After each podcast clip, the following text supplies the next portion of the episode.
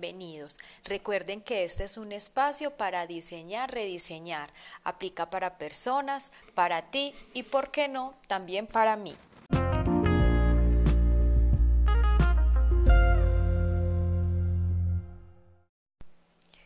Hoy les contaré sobre un tema o una incógnita que me surge desde hace días y es sobre la sostenibilidad en las familias. ¿Qué tan sostenibles somos? ¿Sabemos qué es sostenibilidad? ¿Qué iniciativas tenemos? Algunas son cotidianas, otras son culturales, en fin.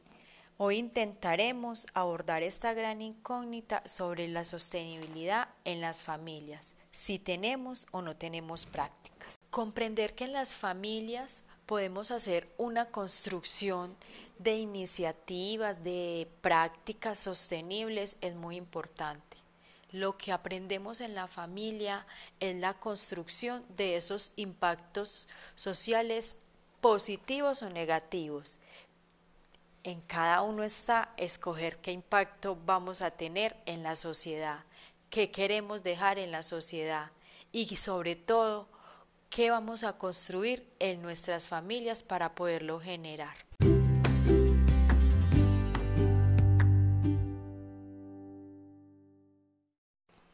El objetivo de esta investigación o esta incógnita que me estoy planteando es identificar las iniciativas sostenibles en las familias, si las tenemos o no las tenemos, porque no todos sabemos de estas iniciativas sostenibles o no somos conscientes de unas prácticas que hacemos dentro de nuestros hogares, dentro de nuestras familias, que pueden ser sostenibles.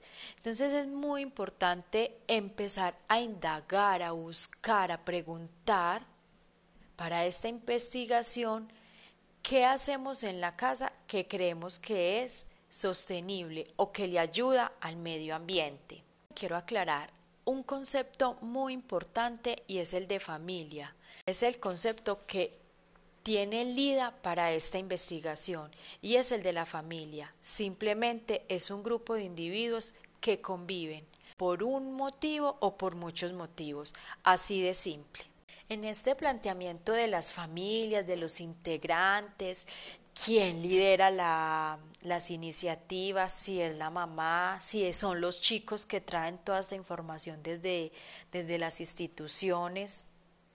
También es muy, muy importante plantearme o preguntar dentro, dentro de toda esta investigación ¿Cuántos de estos integrantes de nuestras familias o de las familias están siguiendo con estas iniciativas? ¿Quién tanto participa?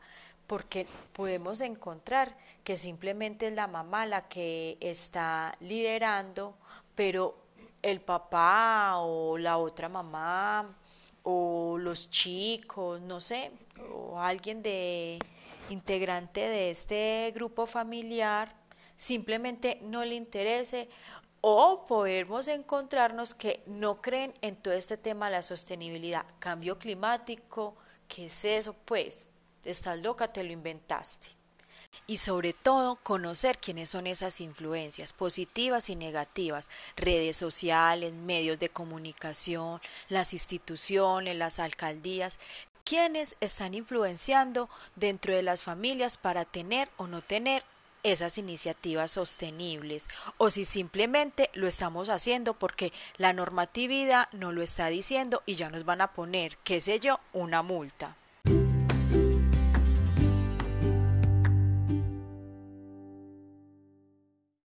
Algo muy relevante es qué voy a hacer para tener esta información, cómo la voy a recolectar, para poder conocer esas iniciativas sostenibles en la familia. Muy importante va a ser para esto esas visitas de observación, ir y conocer el día a día de estas familias, cómo desarrollan sus rutinas y qué iniciativas de sostenibilidad tiene. Participar en congresos y eventos, todo lo que esté por ahí eh, en cuestión y en función de, todas estas iniciativas sostenibles, nacionales, locales, internacionales, qué están haciendo, qué no están haciendo, qué ha cambiado, qué ha pasado como con todas estas tendencias. Algo muy importante son las encuestas a, a estos grupos de estudiantes, de familias, para conocer más a fondo y poder tabular toda esta información y poderla tener a la mano más adelante. Y sobre todo, muy importante, los referentes. Qué referentes hay, dónde, dónde están desarrollando investigaciones parecidas o qué investigaciones se ha hecho sobre esto, quién las ha realizado. Por eso aquí muy importante lo que les contaba en el podcast de la vez pasada, buscar esa información, buscar esos referentes confiables aprender y conectar con estos referentes. Hace poco participé o escuché un congreso que se llama La Tierra te necesita. Se trataba de varias ponencias sobre iniciativas en todo el planeta. Había ponentes de España, de Argentina, de México, de Colombia, de muchas partes de, del planeta y una ponencia que me gustó mucho, mucho y me, me, me impactó, realmente me tocó, fue la de Marcela Recicladora. Marcela Recicladora es un personaje que creó una comunicadora social. Ella se llama Sara y a partir de este personaje de Marcela Recicladora le está dando visibilidad a la labor de los recicladores, les está ayudando, ya creó una fundación súper hermosa que les busca apoyo y que realmente la fundación trabaja en pro de los recicladores. Pero más bonito aún es cómo Sara, a través de su personaje, ha entrado a muchos hogares, incluyendo el mío. En una de sus de sus ponencias, en una en su ponencia, ella contaba cómo teníamos que aprender a reciclar. Y de una forma sencilla, eh, fácil, contó cómo se, se clasifican todos los plásticos, porque quizás para nosotros todos los plásticos son iguales, todas las botellas que nos llegan son iguales, pues no, con ella aprendí que cada botella a partir de su número es un tipo de plástico y todos tienen una disposición final diferente, todos van a un lugar diferente, algunos con oportunidad de reutilizar, de ser materia prima y otros no. Entonces, por ejemplo, aprendí que estaba llenando las botellitas felices mal, pues más que mal, les estaba perdiendo oportunidad a otros plásticos. Entonces, esos plásticos que yo creía que se podían reciclar, pues no, se llevan a la botellita feliz y pues vamos a tener más botellitas felices. Ella es un referente súper, súper hermoso. Lo invito a que lo sigan. Ella tiene canal de YouTube, está en Instagram, en Facebook. Pues realmente ella en este momento tiene muchísimos seguidores y está creando un impacto social muy, muy grande. Ella es un referente confiable y una iniciativa social de la que podemos aprender muchísimo, tanto de ella como Sara, como de su personaje Marce la recicladora y de todos esos recicladores que están con ella trabajando por limpiar nuestras ciudades.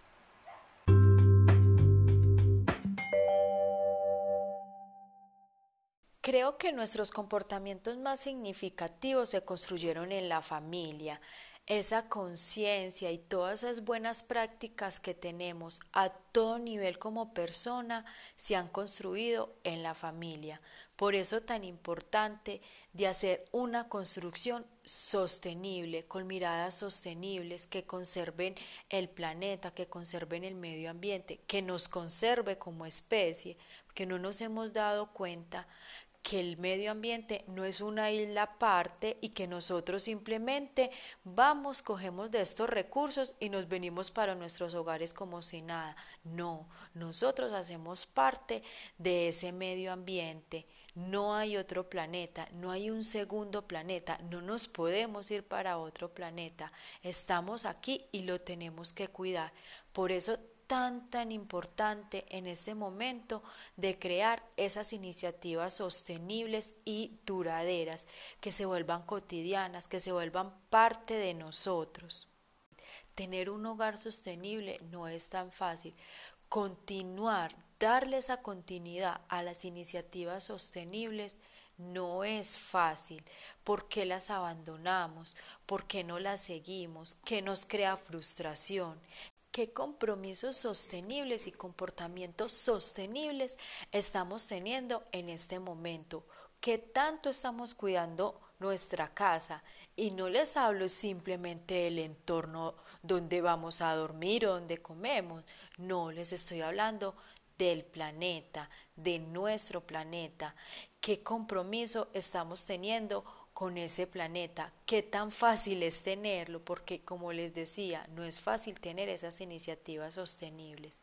Pero en esta investigación nos vamos a encontrar con algunas familias que sí tienen ese compromiso sostenible, que tienen esas iniciativas dentro de su cotidianidad y ahí vamos a, vamos a encontrar, vamos a hallar unas necesidades de estas familias que tienen estas iniciativas sostenibles o que están en construcción, porque cuando decidimos tener alguna iniciativa sostenible, encontramos que no es fácil, pero no es fácil ¿por qué?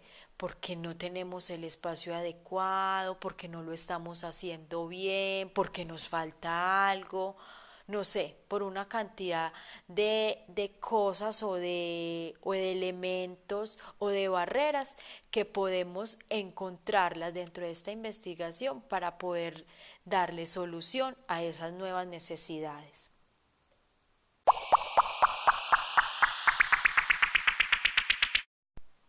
Y por supuesto, no terminaré sin dejarles una pequeña tarea. Y es que piensen qué iniciativa sostenible tienen en sus hogares.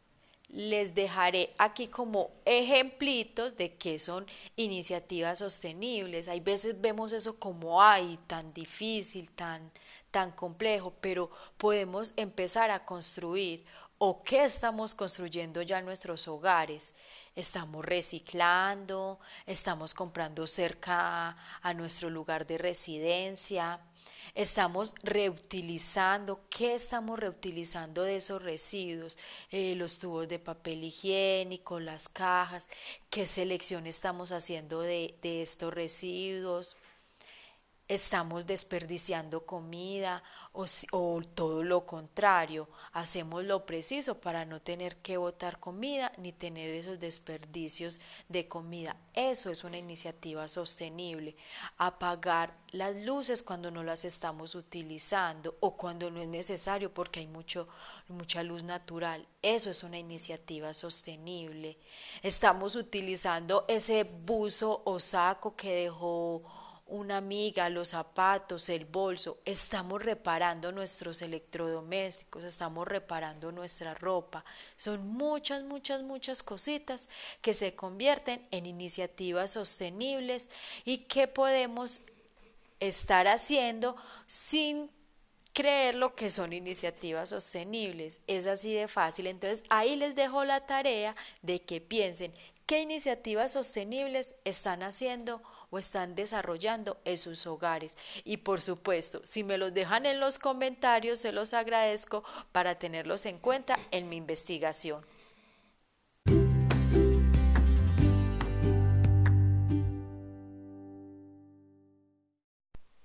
Y recuerden, mi nombre es Lida Martínez, estudiante de diseño industrial.